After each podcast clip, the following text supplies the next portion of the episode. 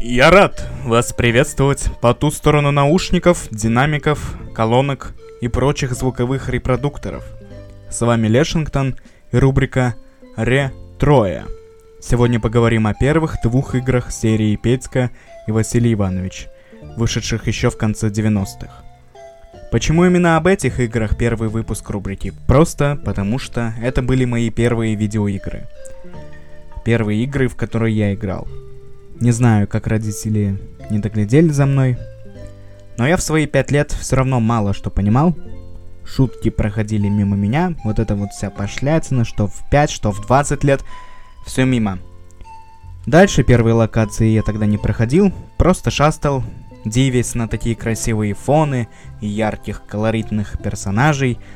Мне нравилась музыка, такая родная, такая уютная – Музыку из игры вы, кстати, слышите сейчас на фоне. Тогда я думал, что все игры такие. Были, есть и будут.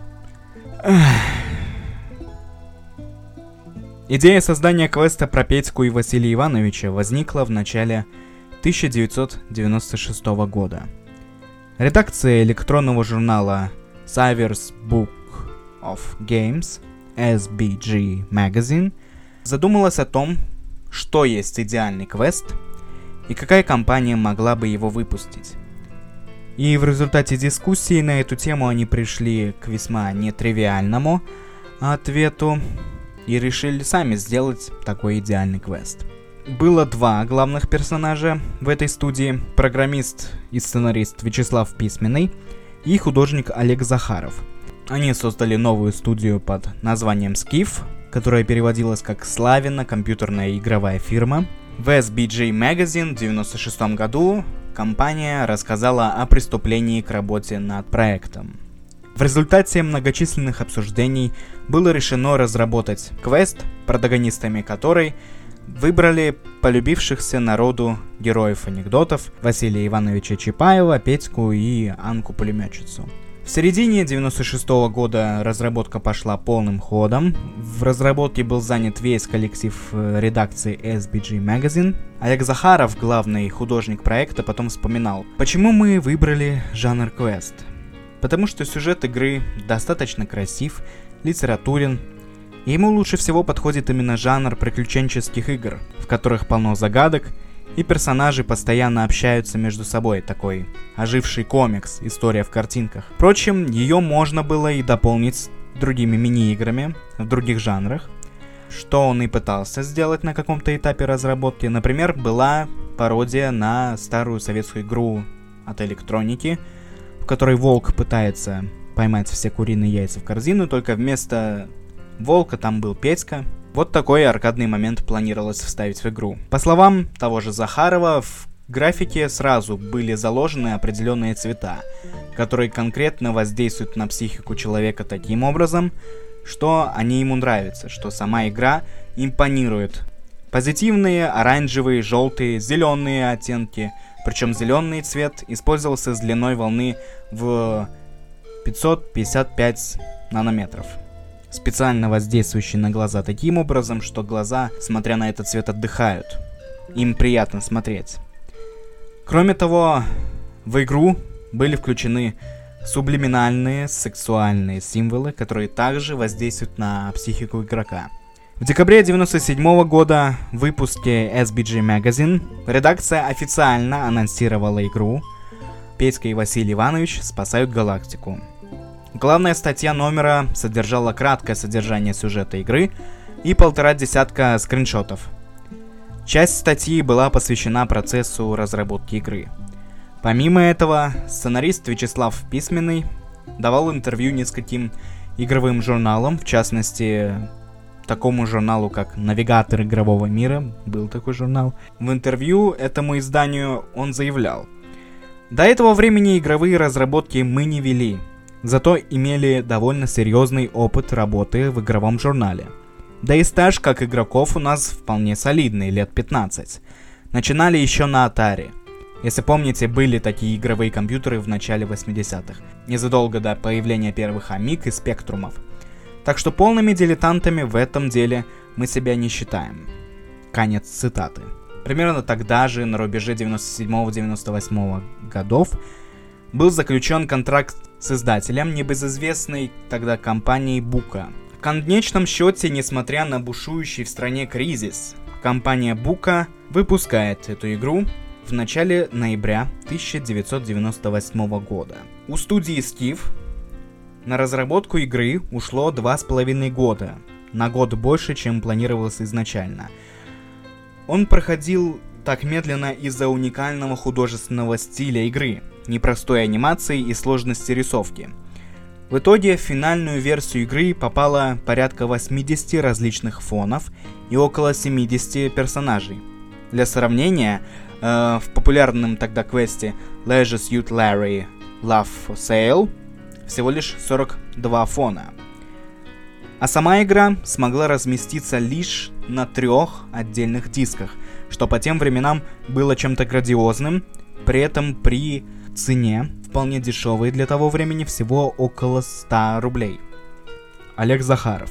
По правде говоря, когда мы создавали эту игру, происходило много того, чего современному игроку и разработчику сейчас, возможно, было бы очень трудно понять. Во-первых, вы не можете себе представить, что анимацию персонажей я рисовал на бумажных стикерах. Весьма трудоемкий процесс, хочу заметить.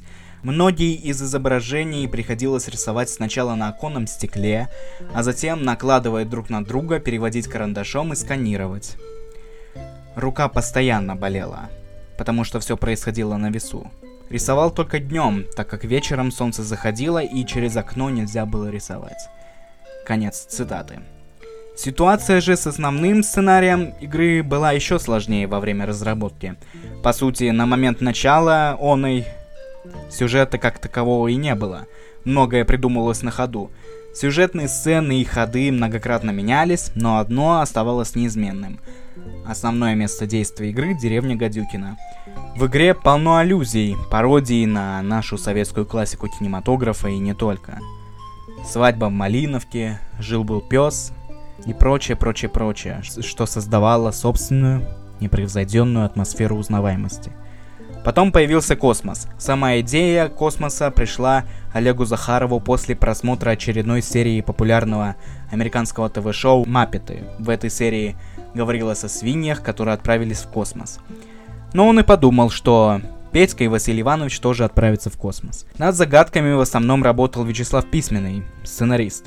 Но иногда и Захаров подключался к этому непростому процессу. Один раз они вышли в курилку и произошла такая сцена. И что же мне делать с этими веслами? А давай мы их сломаем и сожжем. Таким образом и придумывалось большинство загадок. В ноябре 98 -го года состоялся официальный релиз игры. Она практически сразу стала хитом. Широкая маркетинговая кампания, известные персонажи и необычный стиль сразу же привлек к себе практически всех игроков, даже тех, кто до этого никогда не играл в квесты. Сразу после выхода Петька стал прорывом во многих отношениях. Во-первых, Петька это первая в России игра, выпущенная на трех компакт-дисках. Во-вторых, игра стала одной из первых, которые выпускали в коробках Javel Box, которые позволяли удешевить производство копий и увеличить тираж. И в-третьих, эта игра является одной из родоначальниц поджанра русский квест. Тогда эти два слова сокровенных не были еще ругательством. Какова завязка игры? Много-много веков назад в одной отдаленной галактике через Солнечную систему пролетал огромный, размером с планету, космический корабль, внутри которого находились десятки миллионов инопланетных колонистов – по каким причинам он потерпел катастрофу, неясно. Однако именно в результате этой аварии у планеты Земля появился спутник Луна. Во время аварии большинство инопланетян погибает, выживают только те, кто находился на тот момент в состоянии глубокого анабиоза. Разбудить их, понятное дело, уже некому, и, наверное, они так и спали бы вечно, но много тысяч лет спустя 1917 году меткий выстрел пьяного матроса с крейсера «Аврора», означавший начало революции, попадает вместо Зимнего дворца прямиком в Луну, где приводит в действие отказавшие тысячелетия назад механизмы и пробуждает остатки мирно дремавших инопланетян. Через некоторое время, окончательно проснувшись и оценив всю безвыходность своего положения, инопланетяне решают, что единственная для них возможность выжить – завоевать Землю, и они начинают готовиться к вторжению. При изучении планеты в телескопы они случайно обнаруживают в центре одного из крупнейших материков Земли в крошечной, богом забытой деревеньке Гадюкина надпись, нацарапанную гвоздем на указателе – Гадюкина «Пуп Земли». Естественно, что захват Земли инопланетяне решают начинать с захвата важнейшего стратегического центра землян, а именно деревни с таинственным земным названием Гадюкина. А тем временем в России уже полным ходом идет гражданская война. Через поселок Гадюкина проходит линия фронта. Река Урал делит поселок на две части – в одной части кое-как обустроила свой быт доблестная Красная Армия во главе с дивизией Чайпаева, а в другой с комфортом расположились недобитые белогвардейские генералы с остатками своих трусливых войск. Чапаеву недопланетян. Накануне кто-то дерзко средь бела дня выкрал из штаба красных знамя полка. Естественно, наши герои – как, впрочем, и все остальные уважающие себя красноармейцы, абсолютно деморализованы пропажей знамени. Потому и голова с утра пораньше разламывается. Злые и замученные похмельем, Петька и Василий Иванович решают проникнуть на территорию белых, найти там знамя и вернуть его обратно. А заодно, если получится, отомстить за поруганную честь дивизии, подлым белогвардейцам-махновцам, петлюровцам, монархистам и ну и вообще набить морду всем врагам революции. Вот такая завязочка у игры. Перейдем к процессу, так сказать. От игры следует ожидать бронебойный, разнообразный и слезовышибающий русский юмор. Поэтому и игра получилась такой веселой и не напрягающей. В плане юмора, не в плане геймплея. наверное. По геймплею. Принцип игры стандартен для квеста. Надо ходить, гулять, себя показывать, собирать предметы и использовать их. Мини-меню действий оформлено в виде разлапистой красногвардейской звезды.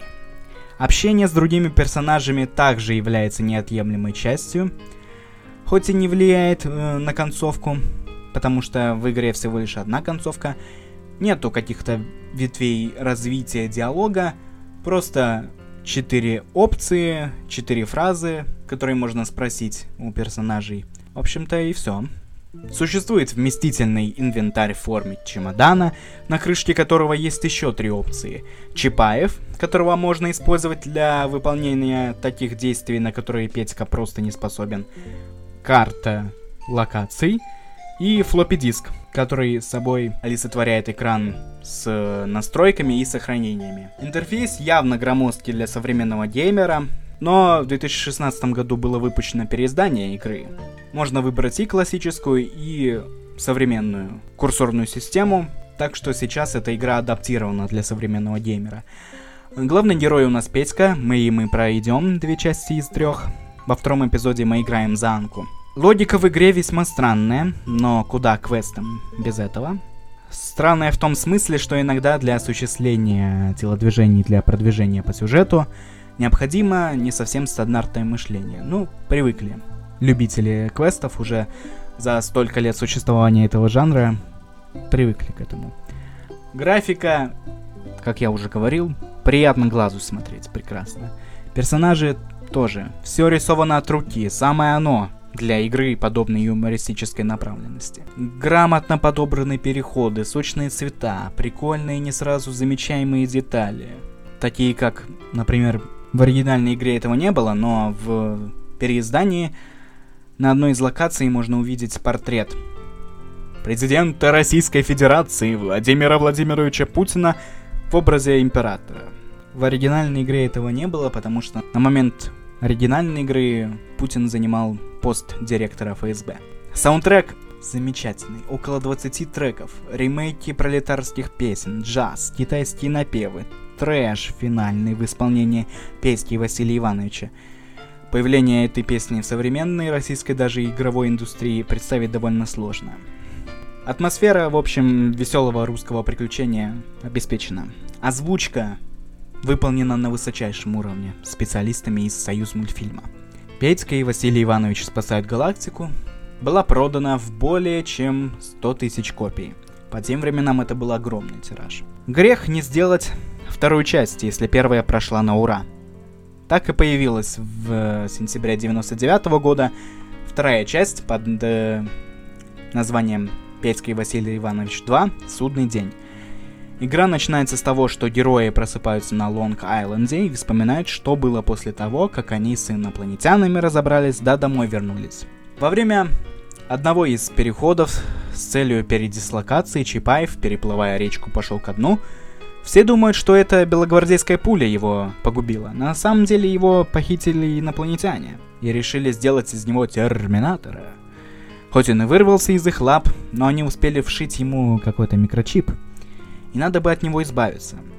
Так в этой игре героям предстоит узнать, как вытащить из головы Чапаева микрочип. Локации Первая та же, деревня Гадюкина. Потом уже, так как по сюжету они перемещаются во времени и в пространстве, их переносят на Брайтон-Бич в Нью-Йорк. Они там знакомятся с двойниками персонажей из первой части. Графика на уровне, управление то же самое, музыка, темы из Терминатора, криминального чтива, отсылки к Windows, Горцу и другим э, моментам поп-культуры. Самый крупный недостаток по сравнению с первой игрой это размер. Всего лишь один диск. Она слишком маленькая для по сравнению с первой игрой, чувствуется таким вот DLC к первой игре. Оно неудивительно, потому что вот эти две части, они планировались как одна игра. Но в итоге подумали, что 4 диска слишком много, и решили сделать сначала три диска, потом еще вот вторую часть отдельно запилить.